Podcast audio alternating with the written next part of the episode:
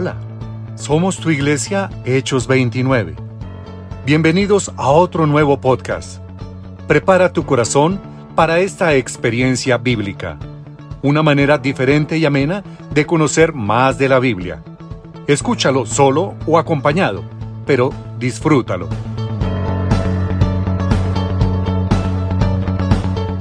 Buen día para todos. Hoy estamos acá con un nuevo estudio bíblico del libro de Josué.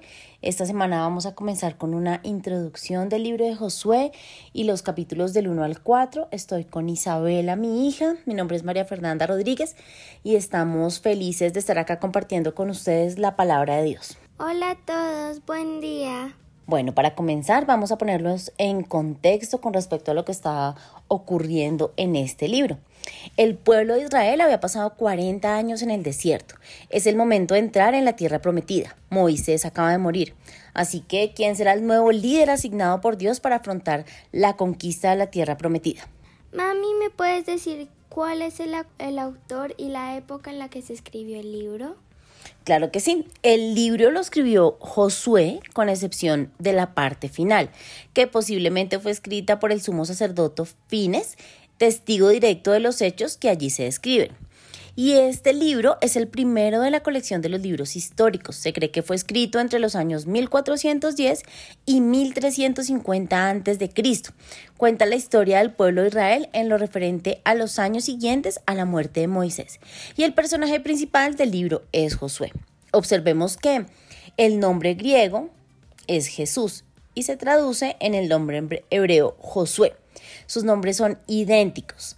Todo lo que Israel recibió en la tierra prometida lo recibió de la mano de Josué y todo lo que nosotros recibimos de Dios lo recibimos a través de Jesucristo, nuestro Josué. Bueno, mami, ahora me gustaría saber en dónde sucedieron estos hechos. El lugar hace referencia al este del río Jordán, en el desierto antes de la conquista, y al oeste del Jordán en Canaán de allí adelante. La tierra prometida que se conquistó ocupa el mismo territorio que tiene Israel hoy en día. La nueva generación de israelitas estaba a la orilla del río Jordán lista para tomar posesión de esa tierra prometida y Josué fue designado el sucesor de Moisés. Este libro relata el final del peregrinaje del pueblo de Dios y la conquista de la tierra prometida. Y los destinatarios son los israelitas. Y mami, ¿cómo era Josué? Josué fue un líder militar brillante con una gran influencia espiritual. La clave de su éxito era la sumisión a Dios. Su obediencia fue un modelo para Israel y como resultado, durante la vida de Josué, el pueblo permaneció fiel a Dios. ¿Y de qué se trataba el libro? El libro se divide en dos partes principales. La primera se enfoca en la conquista de Canaán a través de las campañas militares en donde conquistaron Jericó, Jai, batallaron contra los amorreos y grupos dirigidos por Javín. Así tomaron el control de la mayor parte de la tierra. La segunda parte tiene que ver con la distribución del territorio conquistado entre las tribus de Israel. El libro concluye con el discurso de despedida y la muerte de Josué. Em, digamos que podemos hablar un poco de los temas más interesantes de los primeros cuatro capítulos que nos ocupan la semana de este devocional. Los israelitas estaban acampando en la arboleda de acacias a la orilla oriental del río Jordán, justo a la entrada de la tierra prometida. Estaban en ese tiempo terminando el luto por la muerte de Moisés. Durante la vida en el desierto, los israelitas obedecieron las leyes de Dios y enseñaron a sus generaciones de la fe y la obediencia y como esto traía victoria a sus vidas, mientras que la incredulidad y la desobediencia traían la calamidad.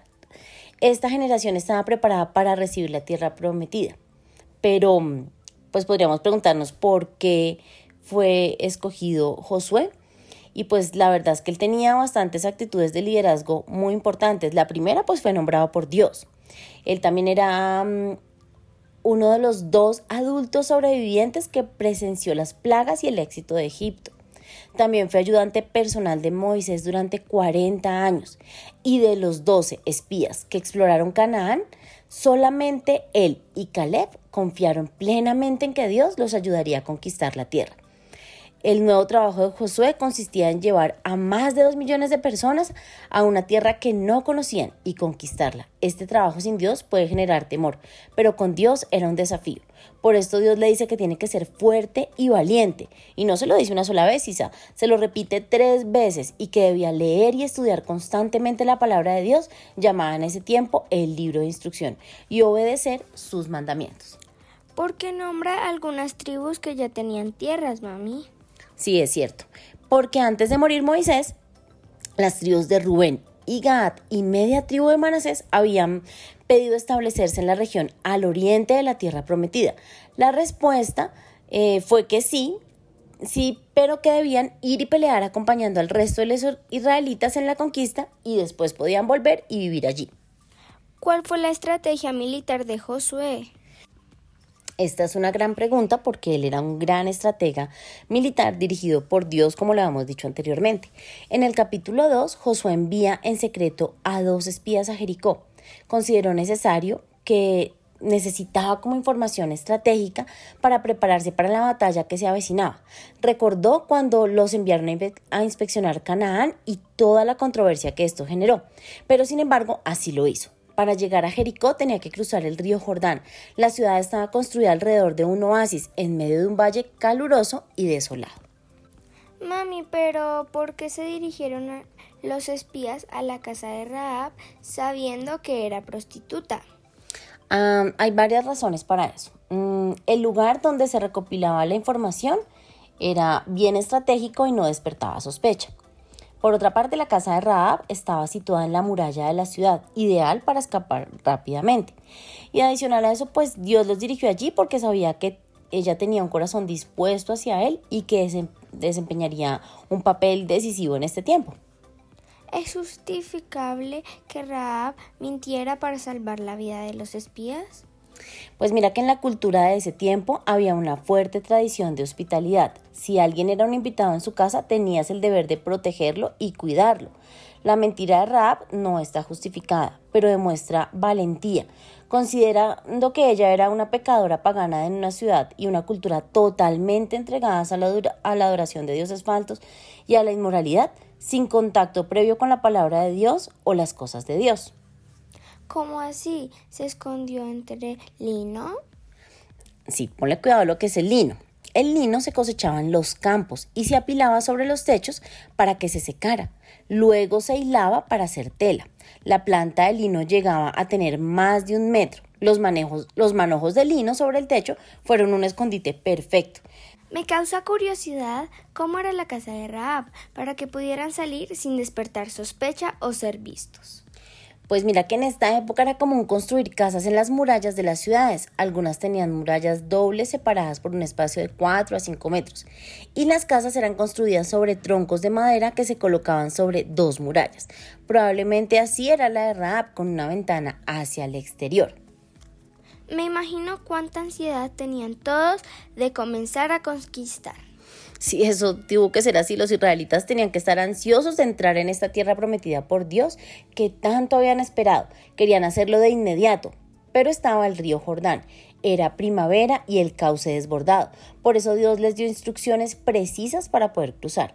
Al ver que las aguas se detenían y ellos pasaban por tierra seca, al igual que habían hecho hace 40 años con aquellos que ya no vivían, hizo que aumentara su fe en Dios y les dio una gran reputación frente a los enemigos que eran más numerosos que ellos.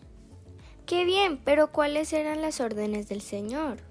Bueno, ya cruzaron el río, pero la conquista de la tierra se hizo como Dios iba diciendo. Primero les ordenó que doce hombres, uno de cada tribu, debía tomar una piedra grande del cauce seco del río donde Israel había cruzado, por lo que las piedras se podrían construir como un monumento conmemorativo.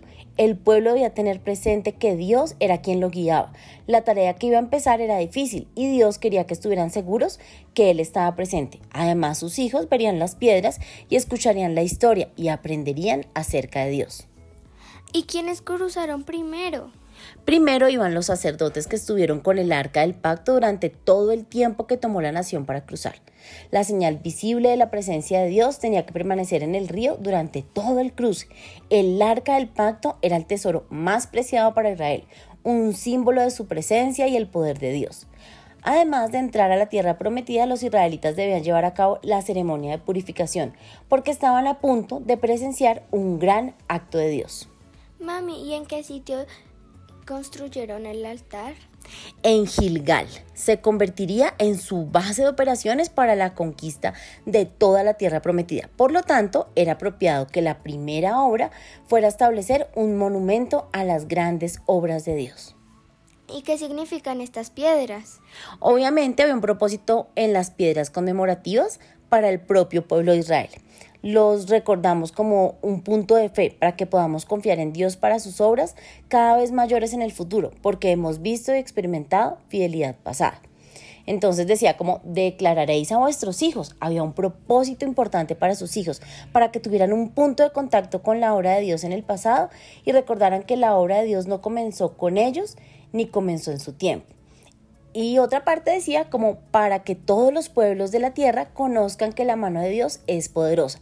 También había un propósito para el mundo, para que supieran que hay un Dios en el cielo que puede hacer milagros, un Dios que deben buscar con todo su corazón. Y bueno, así hemos llegado al final de este precioso estudio bíblico. Esperamos que puedan disfrutar de su lectura y nos vemos con un próximo podcast de estudios bíblicos. Bendiciones. Chao, bendiciones.